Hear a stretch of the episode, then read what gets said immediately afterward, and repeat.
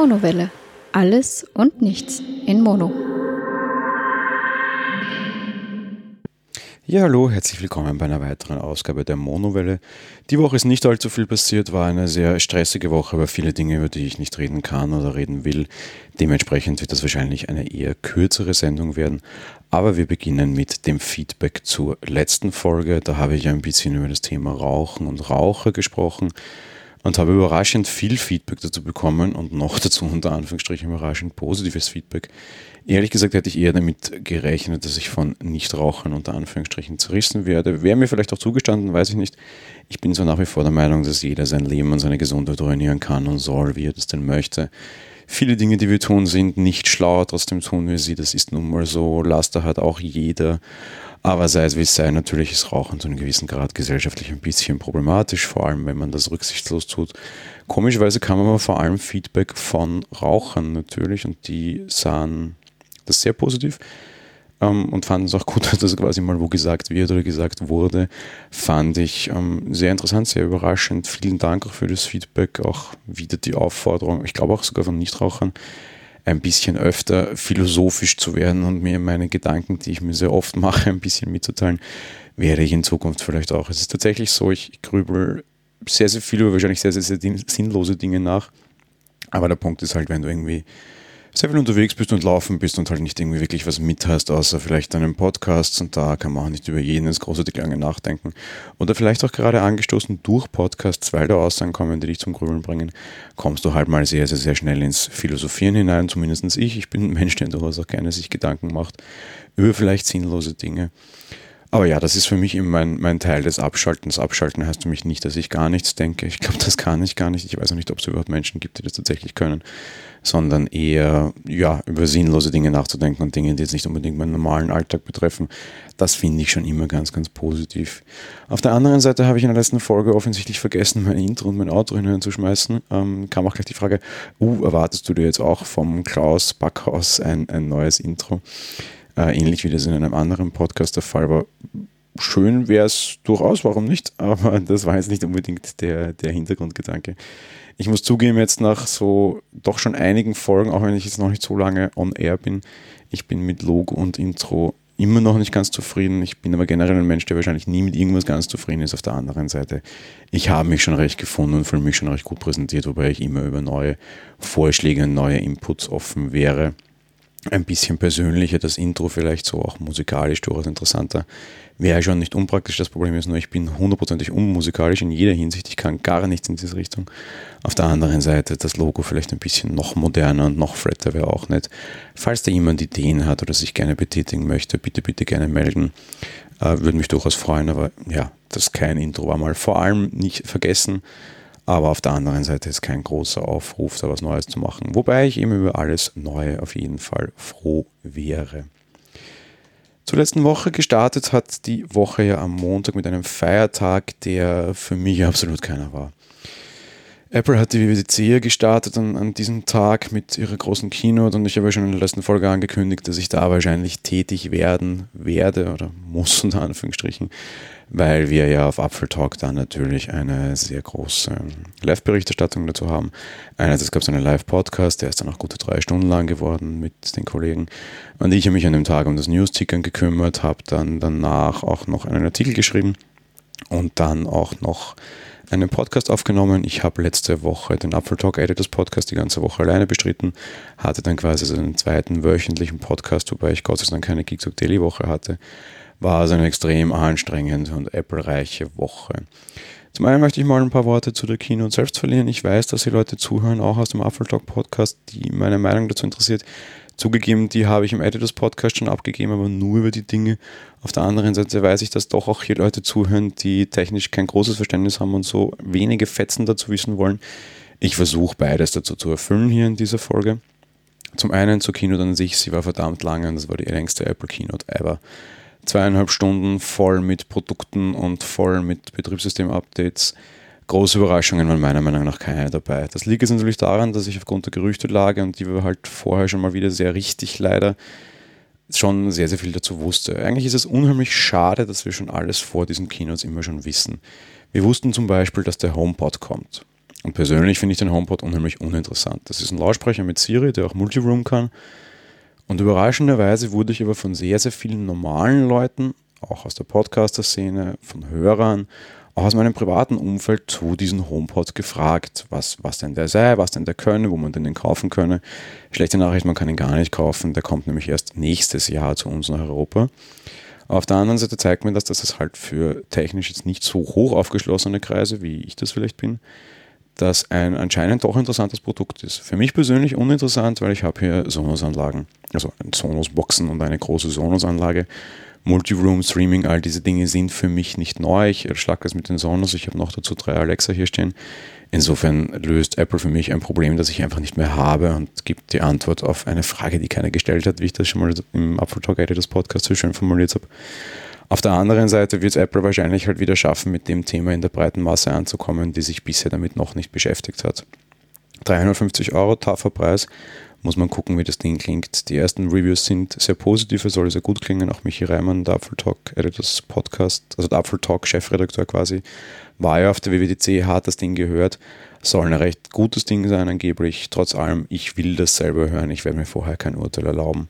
Und den Preis mit 3,50 finde ich schon mal relativ happig so eine kleine Sonos Spray One kriegst du für 200 Euro und ähm, da müssen sie mir mal zeigen, dass die dann doch doppelt so gut klingt. Kann ich mir bei dem kleinen 7 Zoll Ding nicht ganz vorstellen. Den Rest möchte ich jetzt sehr kurz abreißen, weil ich glaube, dass es in dem Podcast auch nicht wirklich notwendig ist, das so zu tun und es reicht auf einer sehr einfachen Ebene. Unterm Strich haben sie alles, was sie haben, im Programm einfach einmal rund geupdatet und aktuelle Hardware hineingesteckt. Gut, passt so, ist in Ordnung, kann man machen. Ende des Jahres kommt ein iMac Pro, beginnt bei 5000 Euro. Preis ist fair, weil er sehr, sehr viel Leistung hat, die er wahrscheinlich ein normaler Mensch unter Anführungsstrichen zu Hause, sofern er damit sein Geld nicht verdient, einfach nicht brauchen wird. Interessantes Gerät, technische Machbarkeit sehr interessant, realitätsnahe, ja, nur für Entwickler und, und Content Creator mit irgendwie vor allem viel Videocontent und viel 4K, 8K, was auch immer, in Realität für den normalen Heimanwender übertriebenes Gerät. iPad Pro 10 Zoll ist jetzt randlos, hat statt 9,7 Zoll 10,5 Zoll. Naja, randlos ist auch so eine Sache. Das Gerät wurde sowohl ein bisschen größer und randlos sieht für mich dann doch noch deutlich stärker aus. Trotz allem interessantes Update für alle, die noch irgendwie auf dem alten iPad herumgammeln und jetzt irgendwie mal auf dem iPad Pro updaten wollten. Das iPad Pro wird dadurch deutlich spannender. So, so viel dazu und ich glaube, das reicht auch zur Keynote. iOS und macOS und sonst was Updates, alle interessant, ich habe alle in der Beta. Ich werde vielleicht von Zeit zu Zeit mal dazu doch ein bisschen hier erzählen auch. Aber ja, jetzt keine großartigen spannenden Features. Man hat all die Buzzwords abgeklopft, Machine Learning und äh, VR und AR und bei dem Bingo hätte man sehr schnell sein fertig gehabt. Aber ja, es schaut ganz gut aus, ist ein notwendiger Schritt, passt alles. Zum anderen möchte ich mal ein bisschen darauf eingehen, wie das Ganze eigentlich dann so hinter den Kulissen ist. Und ich habe da sehr, sehr viele Fragen gehört. Wie ist denn das so? Wie läuft denn das so? Wie macht man das? Und ich habe auch echt die Frage bekommen, hey, du hast gesagt, du live tickest, wie tust du denn das? Und unterm Strich ist es eigentlich, glaube ich, sehr einfach.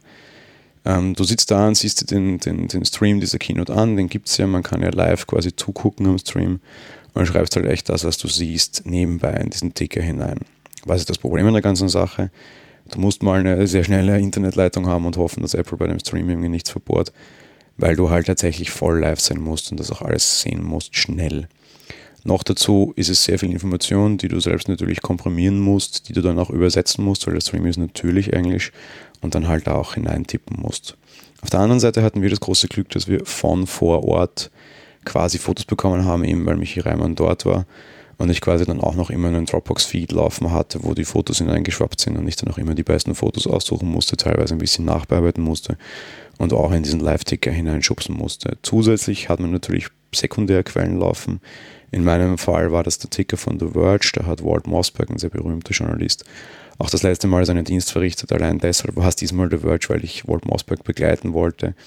War auch im Ticker sogar ein bisschen emotional und sehr, sehr persönlich, fand ich sehr nett ähm, dementsprechend den Ticker als Sekundärquelle laufen gelassen, muss wirklich stehen nach einer halben Stunde, was mir zu viel hat, das abgeschossen und hat das einfach nur quasi eben in die Richtung gemacht. Du siehst, du übersetzt simultan kondensiert hinein in so einen Feed, tippst und schickst ab. Anstrengend ist es normalerweise nicht so sehr wie dieses Mal. Dieses Mal waren sie sehr, sehr, sehr gehetzt und hatten sehr, sehr viel zu tun. Und noch dazu hat es dann zweieinhalb Stunden gedauert und das war einfach too much. Ich glaube, dass es für Zuseher schon sehr interessant war und wir hatten in jeder Hinsicht sehr extremes Feedback und sehr gutes Feedback und sehr extrem hohe Zuschauerzahlen. Das ist irre. Auch wir. Insofern, ja, war schon, war schon okay, war schon spannend, lief auch alles gut, also kann ich nicht schimpfen, es war extrem anstrengend, sowas zu tun, aber eben jetzt nicht, nicht großartig viel oder ist nicht großartig schwierig. Du musst halt gut sein in Englisch und du musst halt einfach auch das technische Verständnis haben, weil du ja auch gleich das, was da kommt, mehr oder minder irgendwie einschätzen musst. Von daher, wenn du da die Voraussetzungen hast, ist sowas aufzuziehen und zu machen, wirklich jetzt kein, keine großartige Hexerei und jetzt nicht großartig schwierig oder so. Aber ja, es ist halt schon anstrengend und man ist halt schon ziemlich in the heat und ziemlich dabei, würde ich mal sagen. Das war jetzt mal so ein ganzen Apple-Thema und ich bin unheimlich froh, dass diese ganze Woche vorbei ist und dass dieses Apple-Zeugs vorbei ist und dass die Sommerpause startet. Natürlich gab es einige Infos auch noch von der Entwickelkonferenz danach, aber es reicht jetzt einfach mal und ich bin froh, dass jetzt mal Schluss ist mit diesem ganzen Apple-Thema. Auf der anderen Seite wurde ich auch sehr häufig gefragt, no, was kaufst du dir denn? Und überraschenderweise kann ich sagen, nichts. Ich brauche keinen neuen iMac, ich habe auch keinen, ich will auch keinen. Ich brauche keinen iMac Pro, weil der ist mir zu teuer, auch wenn er hübsch wäre in diesem Space Gray. HomePod, ja, werde ich mir nächstes Jahr Gedanken dazu machen. Eigentlich brauche ich keinen, kann aber sein, dass ich mir den aus Pressezwecken und aus Testinteresse und einfach, weil ich es interessant finde, dann doch irgendwie mal schieße und klick. Aber eigentlich wesentlich großartig vor. iPad Pro neues brauche ich auch keines. Ich habe das 9,7.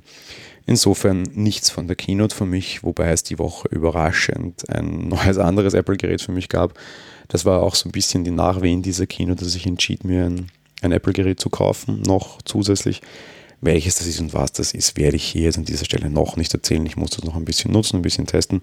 Quasi ein Teaser auf einer der späteren Folgen. Aber ich habe mir gebraucht ein anderes Apple-Gerät geschossen. Mehr dazu nicht an dieser Stelle, sondern irgendwann mal später. Auf der anderen Seite hat mich die Woche ein anderes Gadget überraschend ähm, in Beschlag genommen.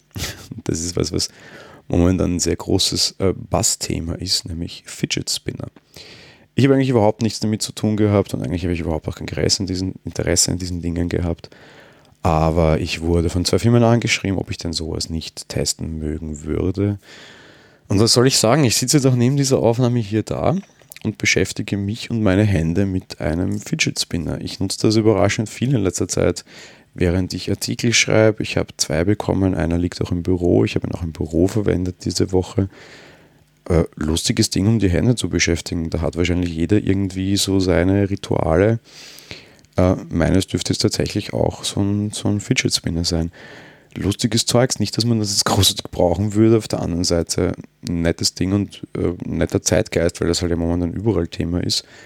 Kann man schon mal machen. Witziges Gerät oder witziges Spielzeug hätte ich echt nicht geglaubt, dass mich das so beschäftigt.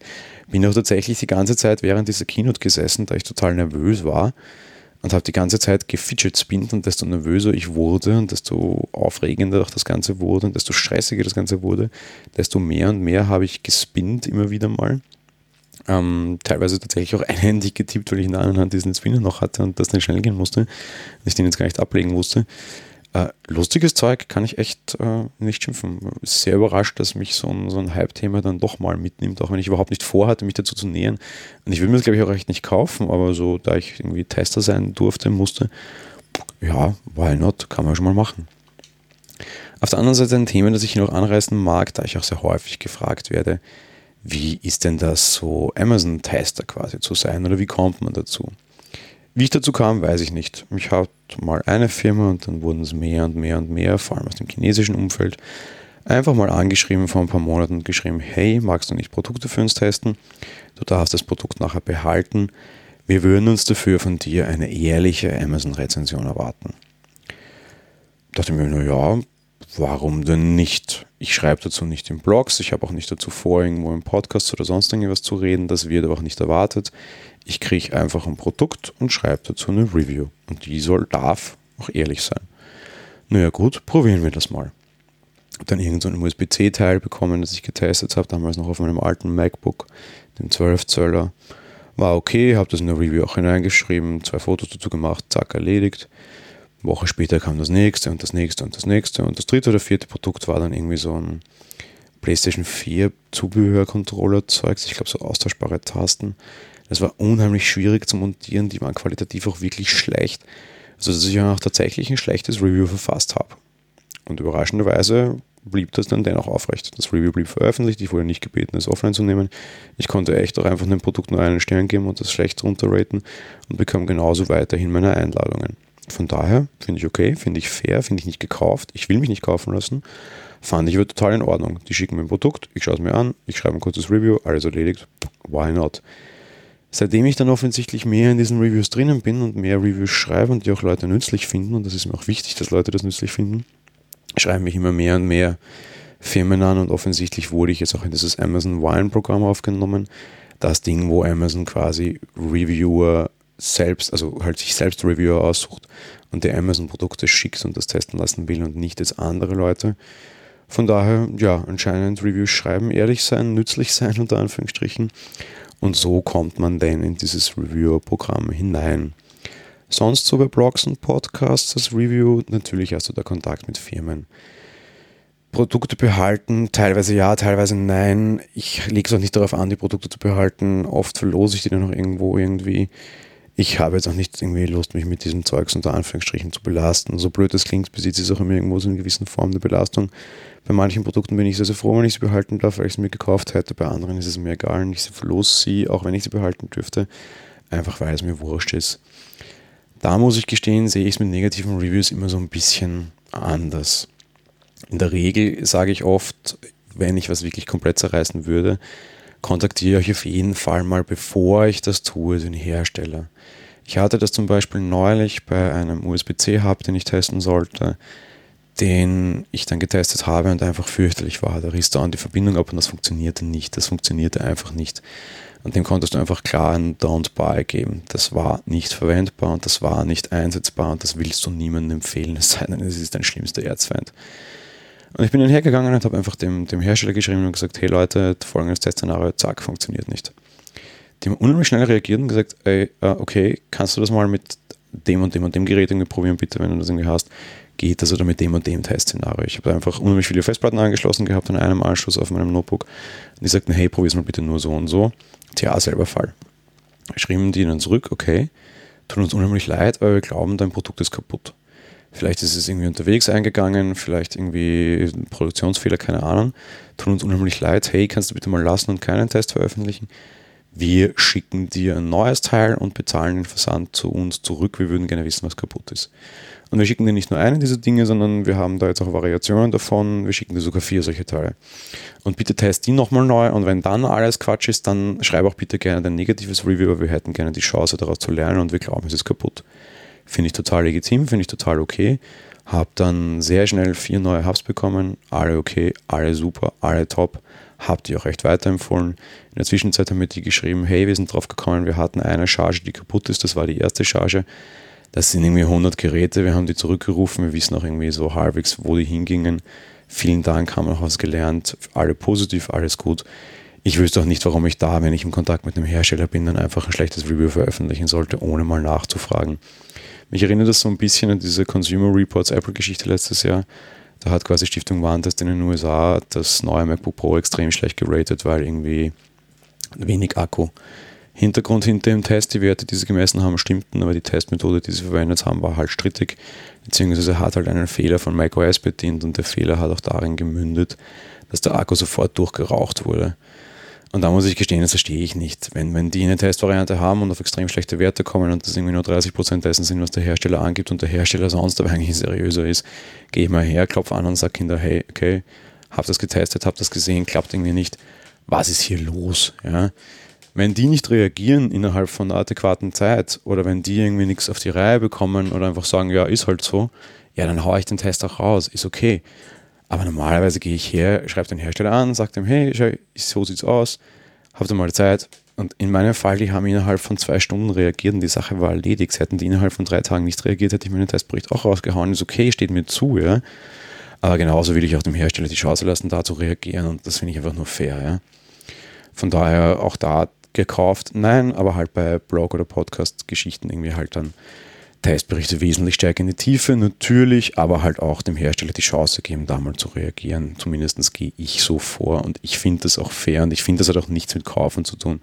Es ist eine Partnerschaft, jetzt keine, wo irgendwie Urteile gekauft werden, aber eine Partnerschaft im Sinne von, ich habe Produkte, ich kriege die vielleicht früher, ich kann darüber schreiben, das ist ja auch für mich wichtig, aber halt auch für die die Chance, sich so zu präsentieren, wie sie denn wollen. Und wenn etwas nicht funktioniert, dann spreche ich es an.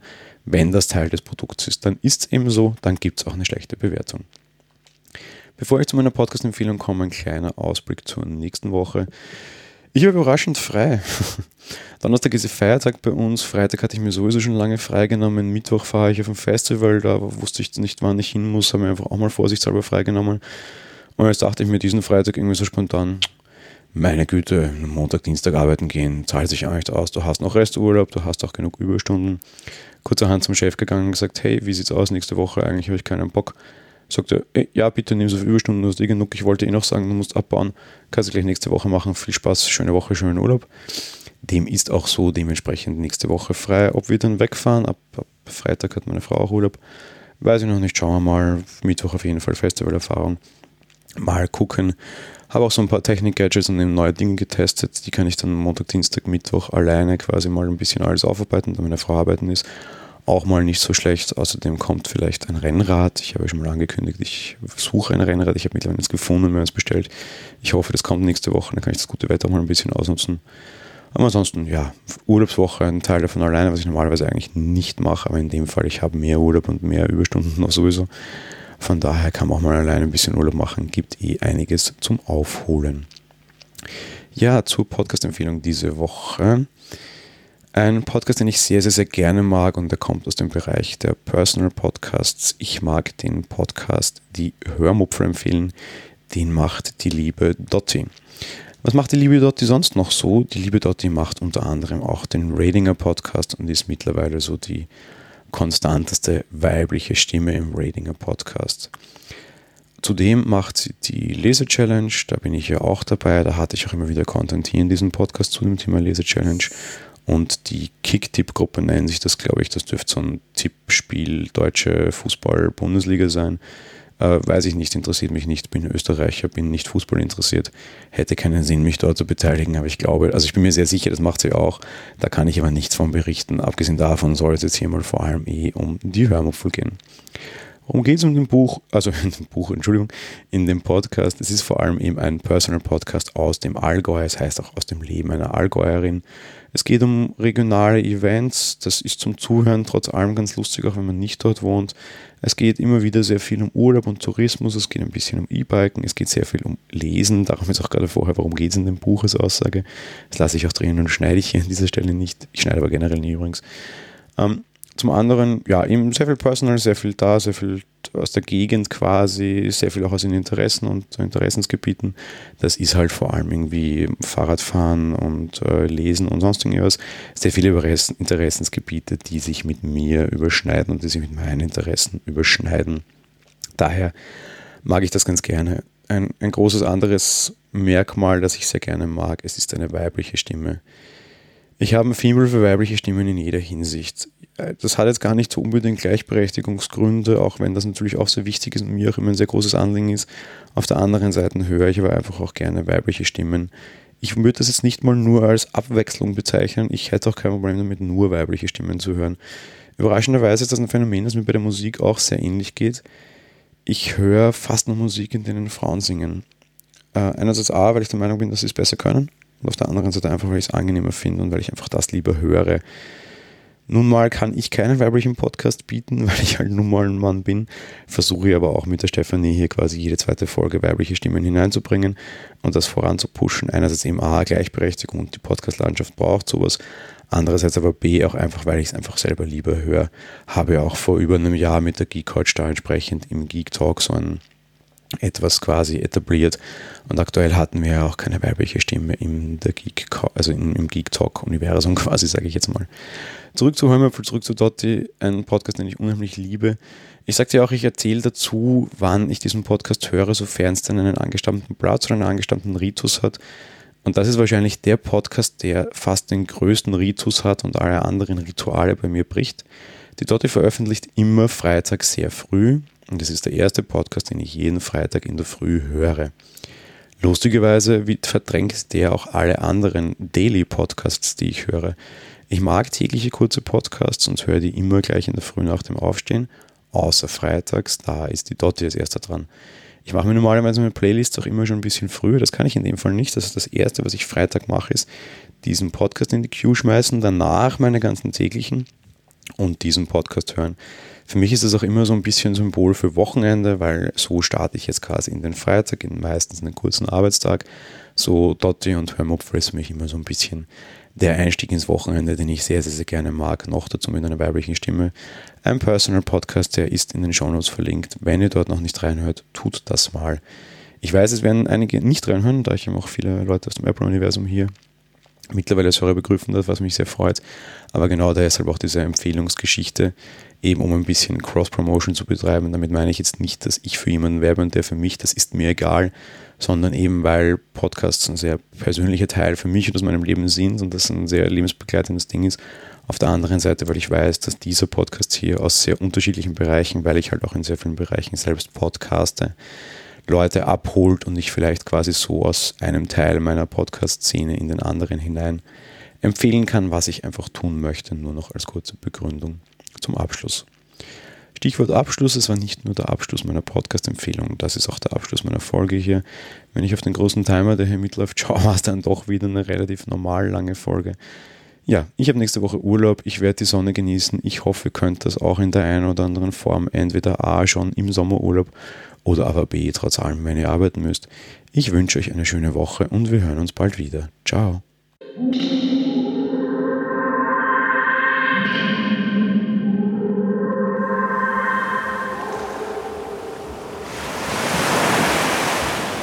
Monowelle ist ein kostenloser und privater Podcast von Jan Gruber. Mehr Informationen dazu findet ihr unter www.monowelle.at. Abonniert den Podcast mit iTunes oder dem Podcatcher eurer Wahl.